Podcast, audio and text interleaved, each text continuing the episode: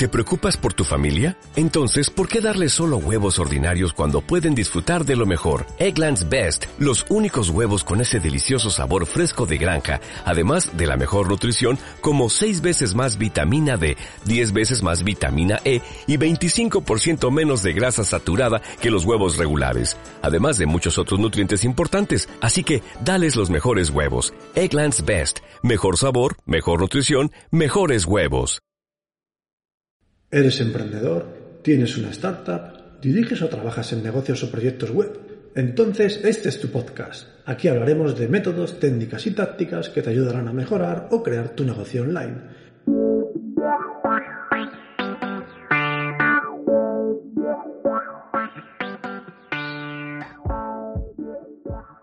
Muy buenos días, bienvenidos a Proyecto Online. Soy Pedro Miguel Muñoz y te agradezco que estés ahí al otro lado dispuesto a disfrutar un día más de este podcast en el que vamos a hablar de aquellas tácticas, aquellos consejos, aquellas herramientas o aquellos conocimientos que nos puedan venir bien si tenemos un negocio online, si tenemos una web de la que queremos sacar rendimiento o si directamente tenemos un proyecto que depende de Internet. Hoy vamos a hablar de la intención de búsqueda o, para ser más exactos, qué es la intención de búsqueda para Google. Vale, vamos a empezar. En la mayor parte de los negocios online es muy importante, es relevante, es vital tener bien posicionada nuestra web en los buscadores. Esto implica tener una buena política de SEO y a su vez esto conlleva que tengamos que estudiar cuáles son las palabras clave o keywords por las que tenemos que apostar en nuestra web. Y ahí es donde entra la intención de búsqueda por parte de los usuarios. Vamos a definir qué es la intención de búsqueda para que entendáis el concepto. Luego vamos a ver cuáles son los tipos de intenciones de búsqueda que interpreta Google. Y finalmente veremos un ejemplo de cómo podéis utilizarla en vuestro beneficio. Así que vamos a lo primero, vamos a definirla. A ver, la intención de búsqueda es la intención, valga la redundancia, que tienen las personas que están buscando determinadas palabras clave en un buscador como Google. Es decir, Google, cuando pones alguna palabra o una serie de palabras en su buscador, se preocupa de adivinar, y adivinar entre comillas, qué es lo que pretendes cuando buscas por esos determinados términos. Por ejemplo, si buscas en Google o escribes en Google zapatos de cuero, Google puede pensar, pero este usuario qué quiere? ¿Quiere comprar zapatos de cuero? ¿O quiere saber cómo se fabrican los zapatos de cuero? ¿O está intentando averiguar qué son los zapatos de cuero? Entonces, en base a estos términos que hemos usado y en base a todos los datos que tienen ellos, de gente que ya ha buscado previamente antes que nosotros, y las conclusiones que ha sacado Google a través de la navegación de sus usuarios, va a hacer una interpretación de cuál es nuestra intención, qué es lo que queremos, si estamos buscando algo para comprar, si estamos buscando simplemente información o lo que sea, Google lo va a saber y nos va a ofrecer una serie de resultados acordes a esa intención. Porque, evidentemente, si yo estoy buscando zapatos de cuero para comprar, no me sirve de nada que Google me dé links a páginas web donde explican la historia de los zapatos o la historia de los zapatos de cuero o que me linke a un vídeo donde se explica cómo hacerte tú tus propios zapatos de cuero. Eso no me interesa. Google sabe, a través de lo que yo he puesto en el navegador, que lo que quiero es comprar. Por lo tanto, me va a redirigir a un montón de tiendas o a fichas de productos que tengan que ver con zapatos de cuero. Y lo mismo pasa al contrario. Si yo lo que quiero saber es cómo se hace un zapato de cuero, escribiré una serie de términos en el buscador de Google y éste entenderá que lo que tiene que ofrecerme son guías, son tutoriales, son vídeos, artículos, lo que sea, cualquier cosa que al final me dé una respuesta. Porque lo que busca Google siempre es satisfacer a sus usuarios, satisfacer a aquellas personas que están realizando una búsqueda. Por tanto, Google va a reinterpretar nuestras palabras de manera que nos pueda ofrecer aquello que realmente estamos buscando. Y ahora vamos a ver los tipos de intenciones de búsqueda que Google considera. Vamos a empezar primero por los tipos de búsqueda que Google tiene en cuenta cuando estamos haciendo una búsqueda desde nuestro ordenador, es decir, desde nuestro portátil o desde nuestra sobremesa. ¿Por qué? Porque Google tiene otras interpretaciones para cuando estamos haciendo búsquedas a través del móvil. Así que nada, empezamos con las de ordenador, las de sobremesa, las de portátil y veremos que el primer tipo de búsqueda o de intención de búsqueda será el tipo informativo. Es decir, Google va a interpretar que estamos buscando información, ya sea de una persona, ya sea de un lugar, de una cosa o de un tema. Por ejemplo, si yo voy a Google y escribo ¿quién es Elon Musk? o ¿qué es el nitrógeno? o directamente escribo la palabra Japón, o escribo quién es el presidente de Estados Unidos, o escribo JavaScript, o cómo hacer unas lentejas. Cualquiera de estas frases, lo que Google llama keyword, cualquiera de estas keywords, va a ser una intención de búsqueda de tipo informativo. Por tanto, lo que nos va a ofrecer Google a cambio es información. Son noticias, artículos, vídeos, cualquier cosa que responda a nuestro interrogante. Y luego, aparte, en este caso Google hace una distinción dentro de este tipo de búsquedas. Considera que hay dos tipos, las generalistas y las concretas. Las generalistas son aquellas que buscan información general sobre un tema. Por ejemplo, imaginad que buscamos Donald Trump y ahí Google sabe que lo que buscamos es información general sobre este individuo y lo que nos va a ofrecer son enlaces a noticias, a vídeos, a la Wikipedia, etcétera, etcétera. Sin embargo, imaginad que en vez de buscar Donald Trump, vamos a buscar un dato más concreto de este hombre. Vamos a buscar Donald Trump edad. En ese caso, Google sabe que no estamos buscando información general de Donald Trump y lo que va a hacer es que nos va a responder directamente, ni siquiera nos va a hacer falta entrar en ninguna página web porque en el propio buscador, abajo en las respuestas, nos va a poner Donald Trump tiene tantos años. Aunque no es el tema de hoy, comentaré que este tipo de búsqueda es un pequeño problema para aquellas webs que están ofreciendo información muy particular o muy concreta y claro, Google se aprovecha de esa información, la muestra directamente en su propio buscador y está provocando que tú no tengas visitas a tu página. Así que bueno, si lo que tú tienes es un contenido que responde a este tipo de intención de búsqueda, es decir, búsqueda informativa concreta, te puedes encontrar con que Google se apropia de ella de alguna manera y lo que está haciendo es impedir de forma no explícita, pero al final de forma práctica, que la gente visite tu web. Muy bien, pasamos al segundo tipo de intención de búsqueda, que sería el tipo de búsqueda de navegación. A ver, Google interpreta a veces que estamos buscando un enlace a una página web. Esto es muy típico. Imagina que tú, pues, bueno, esto lo hemos hecho todos alguna vez. Hay gente que lo hace mucho, de hecho. Que queremos entrar, por ejemplo, en Facebook y en vez de poner la URL bien en el navegador y entrar directamente, Ponemos Facebook así a palo seco en Google y Google, que ya sabe de qué va el tema, te ofrece directamente un link a la página web de Facebook.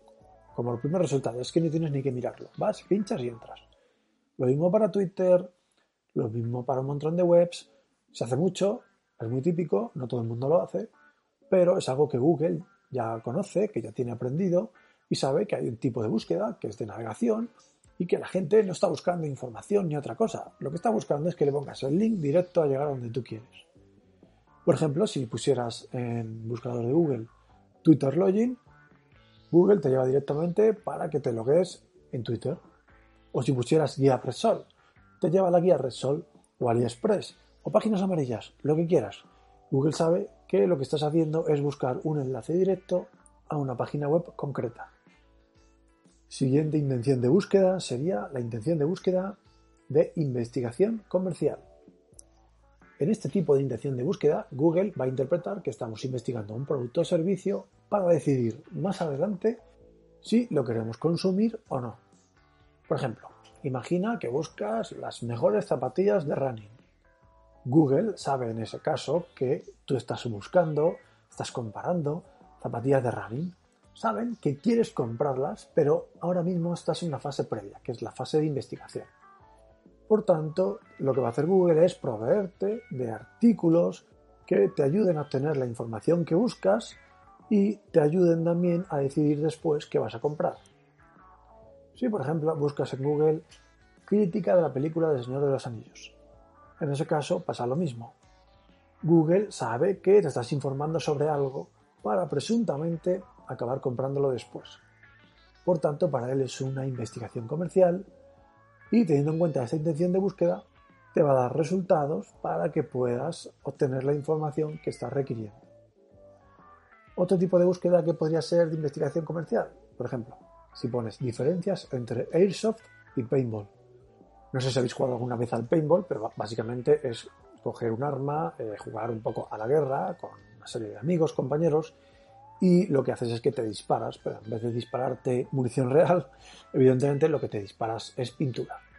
Bueno, pues el Airsoft es parecido, pero en vez de unas pistolas o de unos fusiles que disparan pintura, lo que se manejan son réplicas de armas que disparan balines, ¿vale? Que no, son balas, son balines, que hacen un poquito de daño, que notas el impacto, y bueno, pues no deja de ser una simulación de lo que sería una guerra.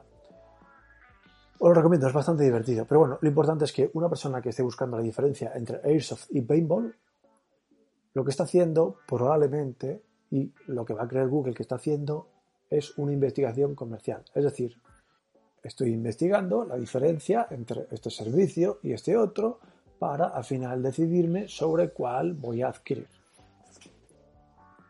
Y pasamos al último tipo de intención, por lo menos para el escritorio, que sería el transaccional. Es decir, si antes estábamos hablando de lo que es la investigación previa a adquirir un producto, ahora estamos hablando de una intención que es de adquirir ya un producto, de saber ya que quieres comprar algo y lo único que te falta es saber dónde. Por ejemplo, si ponemos en Google comprar chándal barato, o reservar hotel en Zaragoza, o comprar Samsung Galaxy, o iPhone X, lo que quieras. Para Google eso es una intención transaccional y lo que va a hacer es ofrecerte de forma directa enlaces a tiendas que venden ese producto. E incluso va a ir más allá. Te va a ofrecer directamente el producto en mini fichas para que lo puedas adquirir directamente viendo la foto, viendo el precio, pinchando sobre él e yéndote a la web que corresponda. Bien, todo esto es aplicable a las búsquedas de teléfono móvil. Pero Google hace tiempo creó un documento que nos explicaba cómo interpretan ellos las búsquedas realizadas desde un smartphone. Y cuando hablamos de búsquedas, no solo se refieren a que nos metamos en google.com y busquemos allí en su caja de texto, sino que hablan también de las búsquedas por voz que hacemos a través de los asistentes que tienen nuestros smartphones. Por ello, cuando utilizamos algún atajo vía voz para hacer una búsqueda, aprovechándonos de Alexa, de cualquier dispositivo, de cualquier asistente que tengamos en nuestro móvil, Google dice, vale, estos son los tipos de intención que yo reconozco ahora mismo. Por ejemplo, el primero sería el tipo now, ¿no? el tipo conocimiento, el tipo saber, que son búsquedas que tratan de encontrar información generalista sobre algo. Por ejemplo, si buscamos Rafa Nadal tenista, ¿no? Pues nos va a salir información sobre Rafa Nadal, nos van a salir fotos, vídeos, noticias, etcétera, etcétera. Pero luego tenemos el tipo Now Simple, que es básicamente lo que hablábamos antes de una búsqueda informativa concreta. Imagínate que buscas Rafa Nadal altura. Vale, pues al igual que el ejemplo de Donald Trump edad, lo que va a hacer Google es darnos la información de forma directa y casi casi evitar que entremos en una web para encontrarla. Pero luego ya diferenciándonos un poco de lo que serían las plataformas tradicionales, de lo que serían los portátiles o de lo que serían los sobremesa, Google entienden que también podemos hacer búsquedas que tengan una intención para provocar algo sobre nuestro dispositivo móvil, para provocar algún tipo de reacción o interactividad con nuestro teléfono. Por ejemplo, llamar a alguien, ¿no? Cuando le decimos a nuestro Samsung Galaxy Oye, llama a mamá o llama a Roberto. El móvil sabe lo que tiene que hacer. Luego tiene el tipo enviar un mensaje. El típico manda un mensaje a David o manda un SMS a Lucía Martín. O obtener información en un mapa. Ir a la calle Silvano eh, muéstrame el tráfico o restaurantes cercanos. Eh, abrir páginas web o instalar una app. Por ejemplo, ir a Amazon o abre la app de Facebook o conseguir el Candy Crush. También ejecutar música o vídeo, ¿no? ponme las canciones del álbum X o ver la película del Señor de los Anillos. Calendarizar una reunión. Eh, reunión con David mañana a las 5 pm. O poner una alarma, ¿no? la alarma a las 7 am. Estas serían las intenciones de búsqueda ¿no? que tiene en cuenta a nivel de dispositivo. Luego en su documento hace referencia a las de tipo website, que son exactamente iguales a las búsquedas de escritorio de tipo navegación. Es decir, cuando un usuario lo que busca es una dirección web concreta y en vez de poner la URL entera, lo que busca simple y llanamente es que Google les ofrezca ya directamente un link para entrar. Facebook, vale, porque quiero entrar en Facebook. Twitter, porque quiero entrar en Twitter. Luego vienen unas que son las más interesantes, que son Visit in Person, que son búsquedas que se refieren a aquellos lugares concretos que queremos ir y que estamos buscando. Por ejemplo, si decimos estación de metro o centro de Madrid, ¿cómo ir? Lo que va a hacer Google en ese caso es mostrarnos un mapa y una serie de indicaciones para llegar a nuestro destino o una serie de indicaciones para llegar a aquellos lugares que estamos buscando. Y luego aparte, por último, la intencionalidad múltiple. ¿vale? Google acaba este documento hablando de intencionalidad múltiple, que son aquellas búsquedas que la propia Google no está segura de cuál es tu intención real, por lo que te va a ofrecer resultados para intenciones distintas. Por ejemplo, si buscas la palabra cueva, Google nos va a deleitar con un montón de información sobre qué es una cueva, noticias sobre cuevas, un mapa con las cuevas más cercanas, porque realmente no sabe qué estás demandando así que te va a ofrecer un poco de todo. Bien, teniendo en claro todos los tipos de intenciones de búsqueda que hay, o por lo menos todos aquellos que considera Google, vamos a ver.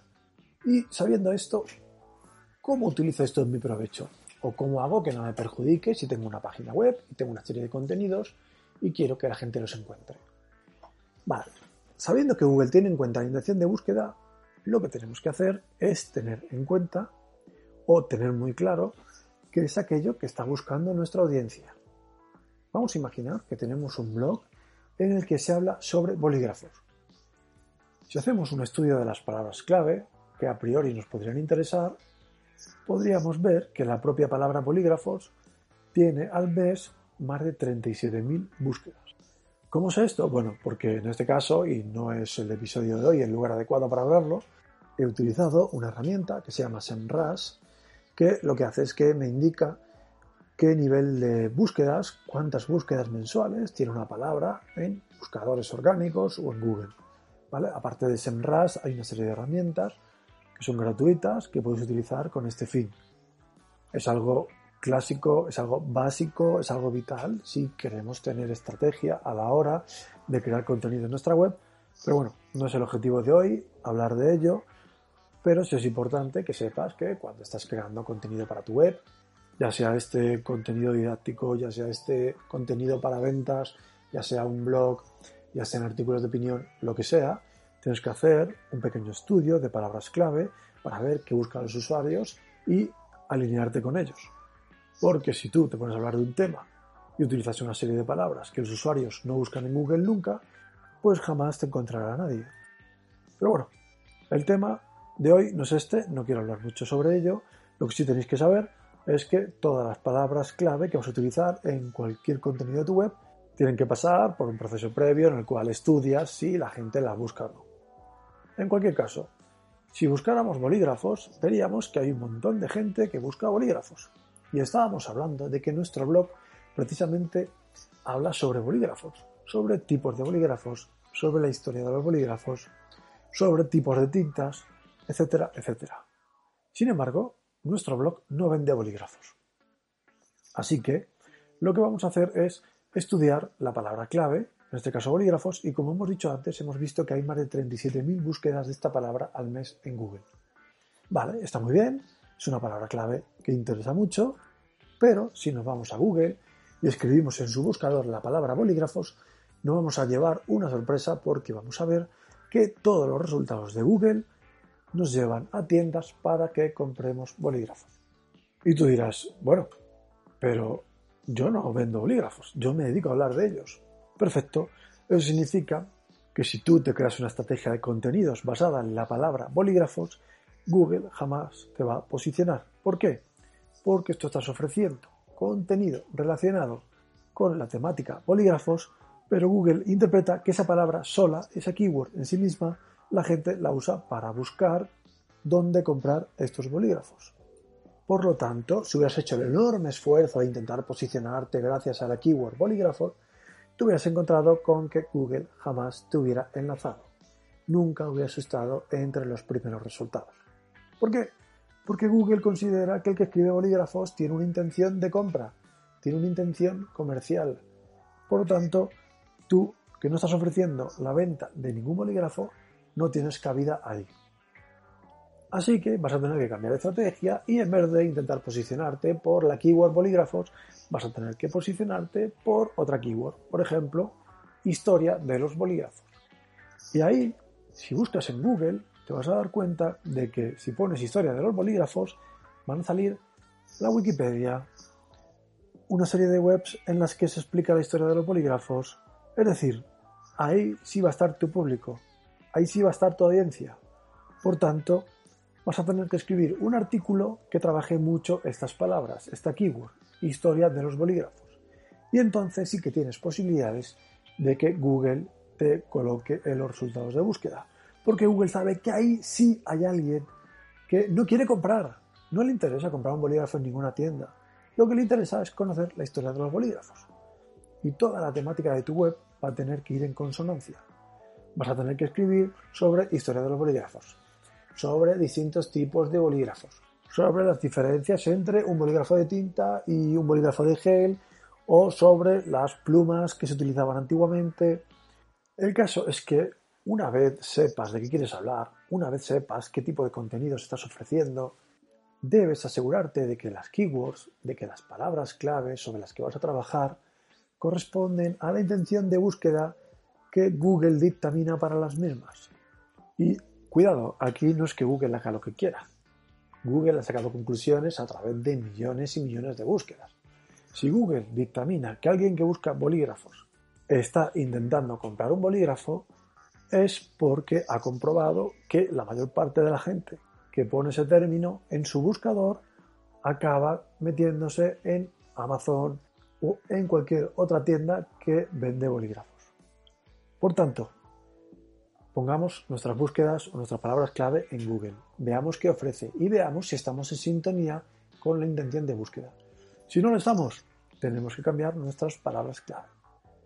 ¿Que nuestra web intenta vender algo? Vale, pues tenemos que trabajar los términos para intención de búsqueda de transacción. Que no, que nuestra web simplemente es informativa. Pues nada, cuando trabajemos con las keywords, con las palabras clave, vamos a trabajar con aquellas que tengan este tipo de intención de búsqueda, ¿vale? Intención informativa. Que no, que lo que tenemos es un blog en el que comparamos productos porque creemos que, bueno, son interesantes, así la gente antes de comprarlos se decide por unos u otros, ¿vale? palabras clave que sean de tipo intención de búsqueda de investigación comercial. Y así con todo. ¿Por qué? Porque si no estamos alineados con Google, pues él no va a responder a nuestras expectativas. Él va a pasar de nosotros porque nuestras palabras clave y la intención de búsqueda no coinciden.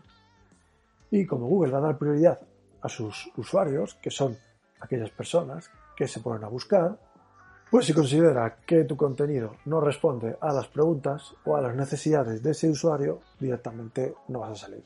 O vas a salir tan atrás, tan aplastado por el resto de resultados que es que nadie te va a ver. Así que esto es todo por hoy. Espero que el episodio haya sido de interés, que podáis sacar un rendimiento de él. Y como siempre os digo, podéis ir al blog pedromiguelmunoz.com barra blog si queréis ver todo transcrito, con pantallazos, etcétera, etcétera, porque cada episodio del podcast tiene un artículo equivalente en el blog. Cualquier duda, comentario, lo que necesitéis, contacto arroba pedromiguelmunoz.com. Siempre contesto y contesto bastante rápido. Dicho esto, espero que tengáis un espléndido día y como siempre os digo, recordad, cuidad de vuestro negocio, cuidad de vosotros mismos y ya que estáis, cuidad de las demás.